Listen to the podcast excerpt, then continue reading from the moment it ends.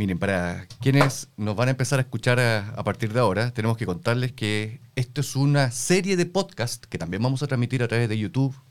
Antonio Díaz Araujo, también a través de Spotify Sí, y de otras plataformas. me dijeron que tenía que hacer respuestas cortas. Que, eh, sí. Sí. Bueno, muy bien, muy bien. Bueno, se nota que estamos bien entonces, bien coordinados. Y esto es una alianza que hemos hecho entre Holster y Exante, porque ¿qué le queremos poner a esto? ¿Guata o u otra cosa? Antonio Díaz Araujo para que te lo- Guata, guata sobra. Guata sobra entre nosotros tres. Eh, Entonces. No, yo creo que, que es un punto. Llevamos varias elecciones en el cuerpo trabajando contigo. Sí. eh, desde que regresaste a Estados Unidos. eh, y yo creo que esta es la elección más importante de Chile. Así que una asociación interesante entre alguien que sabe contexto, datos y nosotros que podemos aportar un poquito de grano, un- unos granos de arena en esto. Gran Arena y de data. Eso es lo importante, ¿cierto? de es nuestra diferenciación respecto de otros podcasts que hay por allá en el mercado. Cristóbal Euneus, él es eh, eh, socio de Anholster, yo diría que además líder espiritual, emocional, moral, creativo de Decide Chile, que es esta plataforma especializada en la lectura política de Anholster, y Antonio Díaz Araujo, gerente general de Anholster. Comencemos, y en este primer episodio vamos a hablar en particular del norte. Queremos saber cómo se juega el plebiscito en el norte. Y, eh, y tú, Cristóbal, le pusiste hasta título a esto. Claro, yo le puse todo empezó en el norte. ¿Por qué? Porque lo que tengo en mente, y quizás el sesgo del análisis, es la lectura de la segunda vuelta, ¿no es cierto?, Del- de la elección presidencial, donde en la primera vuelta había triunfado en varias regiones, la región de Antofagasta, en Franco Parisi, y, y en la segunda vuelta el 60% de la gente del norte votó por el presidente eh, Gabriel Boric y jugó un rol muy importante. eh, la ministra del Interior, Isca Siches, ¿no es cierto?, hizo ese recorrido que partió en el norte de sus tierras, ¿no es cierto?, y fue recorriendo hacia el sur hasta, no sé, creo que llegó hasta Concepción o Puerto Montt. Eh, y todo empezó el norte porque fue un fenómeno bastante importante en la elección y, la pregunta es qué va a pasar ahora en el norte en, en el, en el plebiscito. Antonio, de hecho, ese asunto del norte hoy día ocupa bastante a los comandos. Eh, hay personas tanto del rechazo como del apruebo que han viajado. Pero cuando hablamos del norte, hablamos en realidad de dos nortes, ¿o no? Norte grande, norte chico. Y cada uno tiene un perfil distinto respecto de quienes están haciendo la campaña. Tú dices Norte Chico hasta La Serena y el otro. Norte chico, Atacama, Coquimbo. Coquimbo, claro. Y norte grande, desde Arica, Tarapacá hasta Antofagasta. O sea, yo creo que el triunfo de- del presidente Boric en el norte eh, en la segunda vuelta fue demasiado notorio como para dejarlo de lado. Eh, y creo que si tú lo dejas de lado en un escenario en el cual podemos tener eh, un domingo en la noche contando votos tras votos acá, yo creo que no podéis dejar ningún voto de lado o ningún, o ningún tipo de, de, de público sin, sin que le hayas tocado la puerta. O sea, de todas formas, no creo. No creo que es el escenario en que no, no, nos estamos... De, no creo que es el escenario de este plebiscito. Creo que este escenario es voto a voto. Es un escenario voto a voto, Cristóbal. Ahora, el norte tiene la particularidad de que es una zona donde predominan los partidos de izquierda. La democracia cristiana tiene su primer diputado en La Serena y por lo tanto en las primeras regiones no hay de alguna manera centro, si tú quieres llamarlo de esa manera.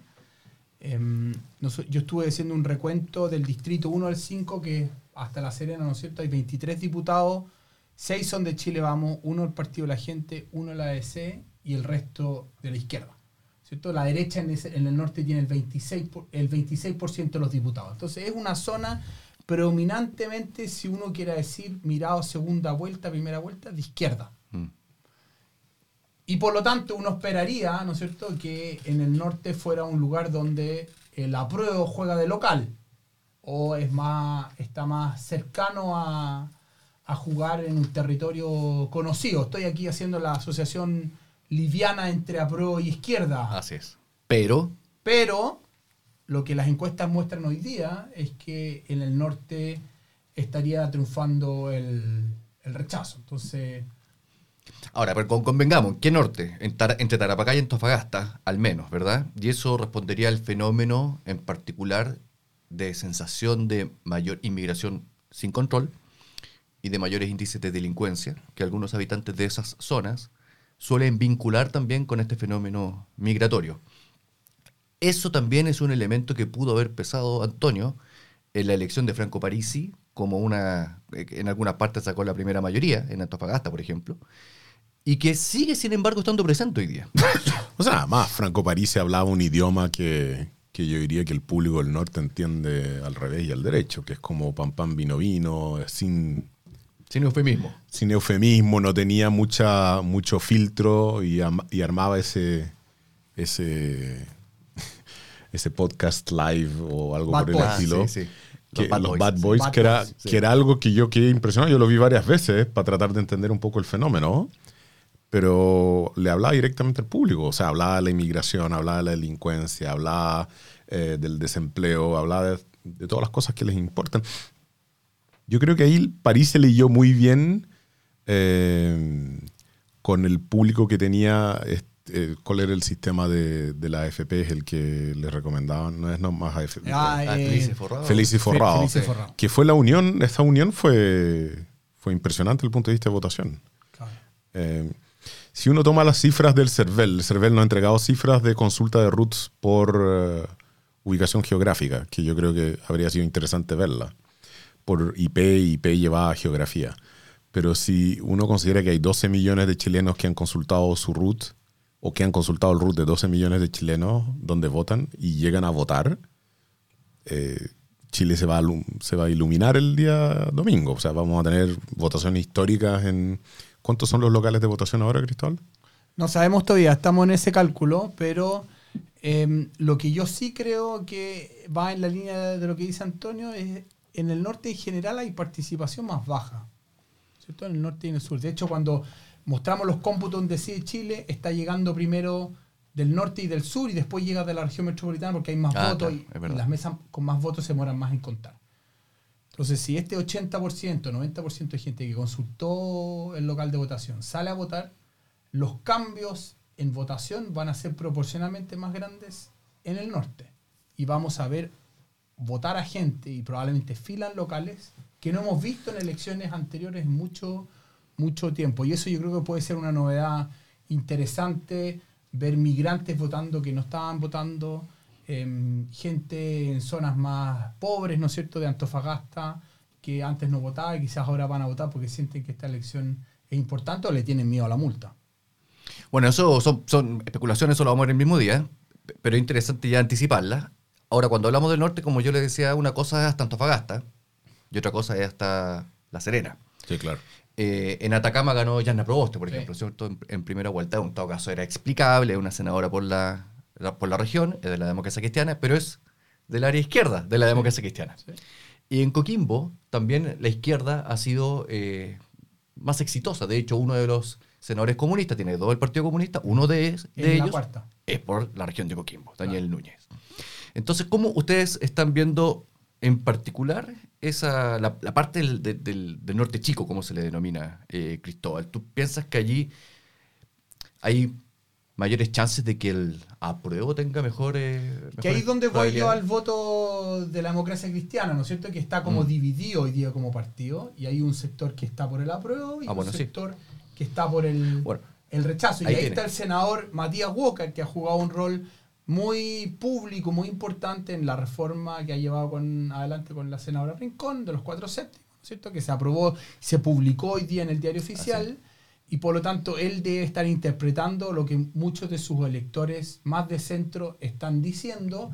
Y por lo tanto, yo veo que el rechazo, al menos en el norte chico, puede jugar un rol importante porque Matías de alguna manera interpreta lo que ve en, en, en las comunidades, en la calle, en el puerta a puerta. ¿Se dan cuenta lo curioso que sería que en el norte chico, si llegase a ganar el apruebo, lo haría de todas maneras, estamos pensando por un margen bajo. Bajo. Y el... O sea, ah, bajo, en el supuesto, bajo el supuesto de que si sale más gente a votar, esa gente está saliendo porque eh, no quiere la multa o lo que sea. Ah, pero no sabemos por qué, cuál, cuál de las opciones ¿Cuál va a ¿Cuál de las dos opciones? Pero si salen a votar jóvenes, Ah, bueno. Claro. Los jóvenes Eh, están. eh, pues- pero están saliendo a votar más los jóvenes. Si alguien entra a votar, probablemente sean. En la otro tipo de- segunda de- vuelta fue súper raro lo de la segunda vuelta. Fue claramente muy dirigida la campaña de Boric en sacar a gente a votar. Y la de Cast también. O sea, la de Cast. Y le, fue, y le fue bien Y le a. fue bien. A le la- fue bastante a ambos. No, no, no, claro, pero a ambos les fue bien. Sacaron gente a votar.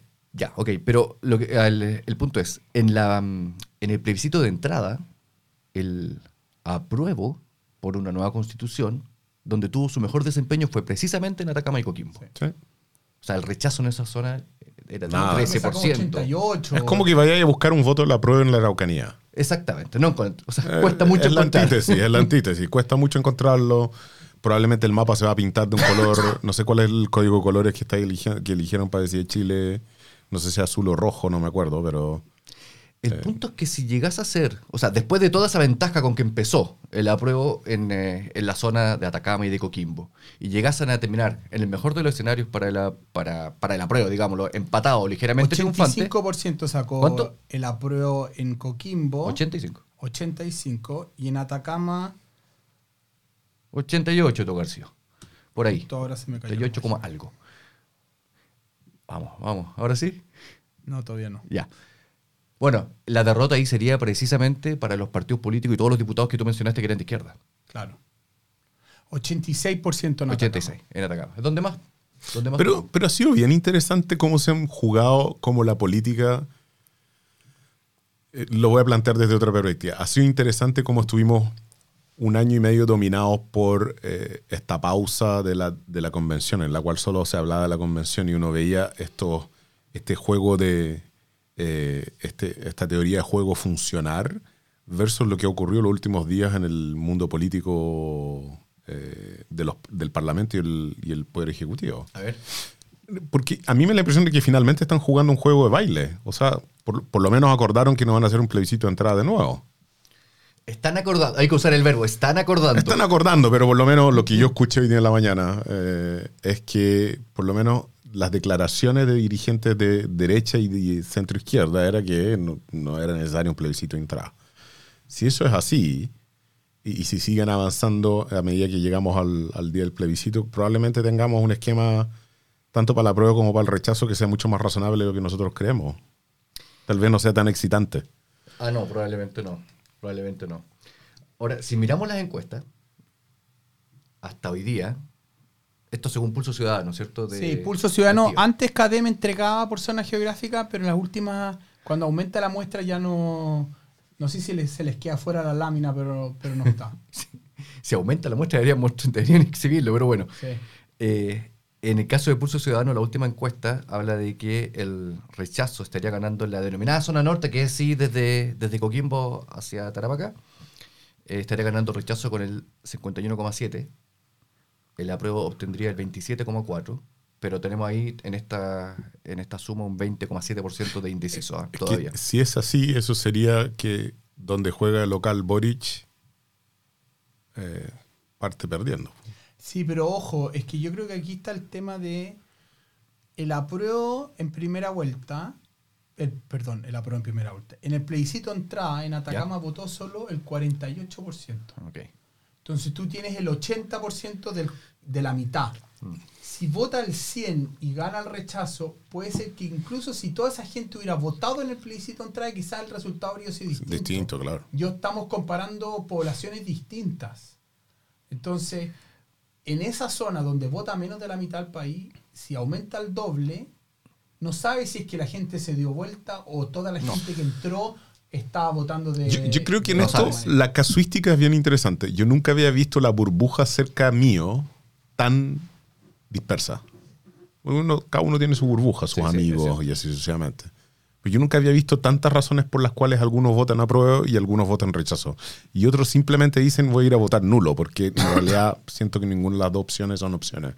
Pero nunca, yo creo que ha logrado algo excepcional eh, la convención en ese sentido. Yo creo que, sin lugar a dudas, todos los que tenemos amigos de uno de una u otra tendencia, puede que solo tengamos amigos de una tendencia, eh, pero igual esto a- a- revuelve la sentimentalidad a un nivel que yo nunca lo había visto. De todos los años de elecciones, yo nunca había visto esto. Ni siquiera para Boric Cast, dices tú.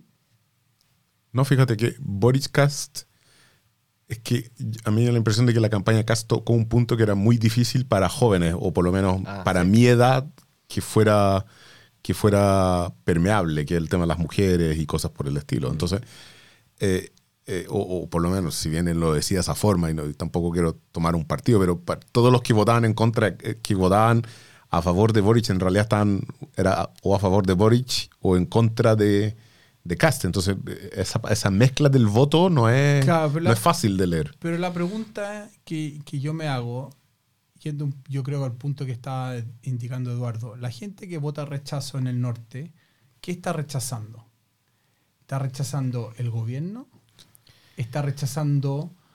Porque yo puedo entender a alguien de la Araucanía o de Concepción que rechace la plurinacionalidad o Claro. el derecho a agua y todo. Pero eso no son temas del día a día o más cercanos en el norte. Estoy pensando en Antofagasta. Entonces, alguien en Antofagasta que rechaza, está rechazando el sistema de justicia, el- la plurinacionalidad. eh, ¿Qué está rechazando? ¿O es ese, ese rechazo diferente a alguien que rechaza en Concepción? Bueno, puede ser todo eso. Ahora lo que sí sabemos es que hay una Puede ser todo eso, puede ser ninguna de las No, anteriores. también, o todas juntas. Claro. Eh, lo que sí sabemos es que entre la aprobación al presidente Boric y la declaración de que tú estás por el apruebo, hay una correlación elevadísima, ¿cierto? Lo que uno Sí. puede ver a partir Sí, de la base de datos de la encuesta. Pero cuando miras la misma base de datos y ves la parte del rechazo, la correlación es igualmente alta, pero es menos fuerte cuando miras el rechazo a la figura del presidente con el rechazo a la nueva constitución. Eh, y eso que puede ser marginal apunta a que quizás eh, tu rechazo a la figura presidencial, eh, No por, ejemplo, de, por, ej- que- por ejemplo, de los jóvenes, que, que estén un poco decepcionados, algunos Claro. de ellos, ¿verdad?, por, la- por las políticas públicas que ha llevado adelante este gobierno. Bueno, quizá algunos de ellos están en contra de algunas cosas que ha hecho Gabriel Boric por sus declaraciones de la Araucanía, porque hay que ser más gradual en distintas políticas públicas, pero de todas maneras aprueban la Constitución porque la están disociando una de la otra. Eh, en ese sentido, la Constitución tendría una suerte de votante un poco más incondicional. Claro. Eh, pero esa misma correlación no se puede establecer respecto de otros grupos etarios mayores. Para ambos lados, de hecho. Para ambos lados. Yo creo que tiene el mismo fenómeno para ambos lados.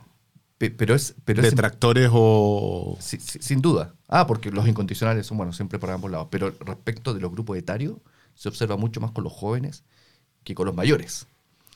Entonces la gran pregunta es, ¿a esos que salieron a votar más en la segunda vuelta presidencial, ¿fueron más jóvenes o fueron los otros grupos etarios? Porque si fueron más jóvenes, ya tienen una hipótesis de trabajo de decir, bueno, cuando salen más jóvenes a votar, efectivamente Boric aumenta. Pero si salieron a, votar los grupos etarios mayores y ganó Boric con eso, es porque entonces Boric tiene una fortaleza que podría beneficiar a la prueba en el plebiscito.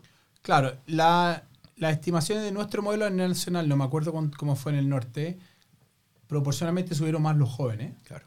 que los adultos mayores, pero los adultos mayores tienen más potencial de crecimiento para lo que queda. Entonces, si ellos salen a votar en el plebiscito de forma masiva, y lo que indican las encuestas es que los adultos mayores en general votan más rechazo que apruebo, entonces la cosa se puede dar, dar vuelta. Pero si se, se, se repite algo como el plebiscito entrada, donde los jóvenes son proporcionalmente un sector mucho más importante, claro, la elección puede ser mucho más estrecha eh, y quizá, quién sabe, terminar em, voto a voto. Bueno, de que va a terminar así, vamos a estar todos hasta bien tarde, señores. Va a ser ese día... ¿A qué hora vamos a tener los resultados? Podríamos empezar a adelantar. El resultado, a ver, las, las mesas cierran a las 6 de la tarde el 4 de septiembre. Sí. Por lo que Acá- entre nosotros tres hemos estado mirando. ¿A qué hora tuvimos el primer resultado del plebiscito de entrada? No, el plebiscito de entrada fue rapidísimo. La segunda vuelta, el primero fue a las seis y media. Diría que incluso un poquito antes.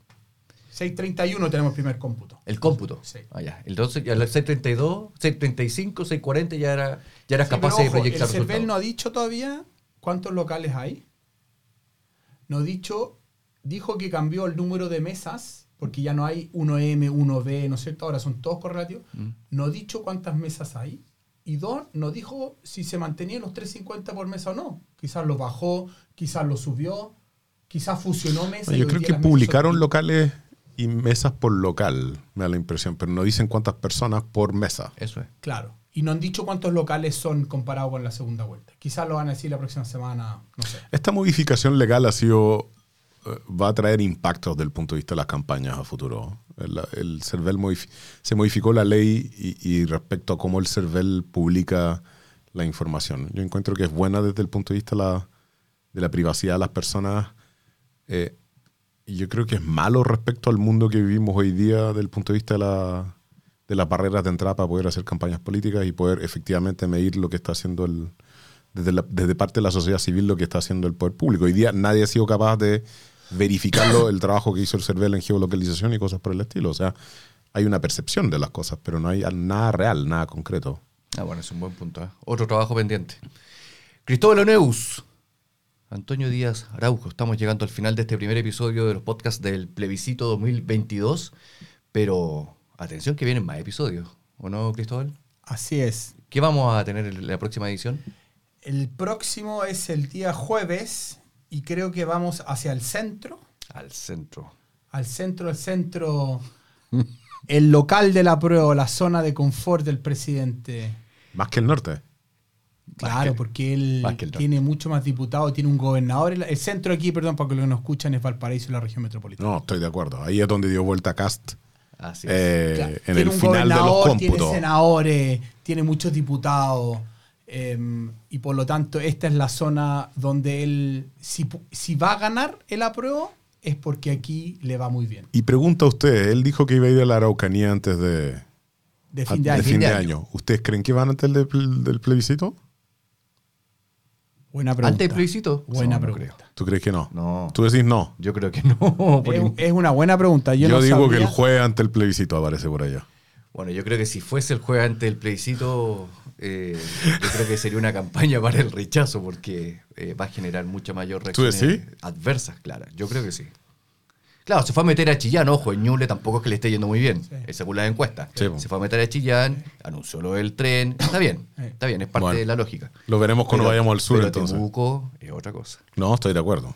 No, de acuerdo. Son palabras mayores. Nos vemos entonces el jueves. Nos vemos el Vamos a jueves. tener más invitados. Así ah, es. bien, perfecto. Hasta pronto, nos vemos. Muchas gracias. Chao.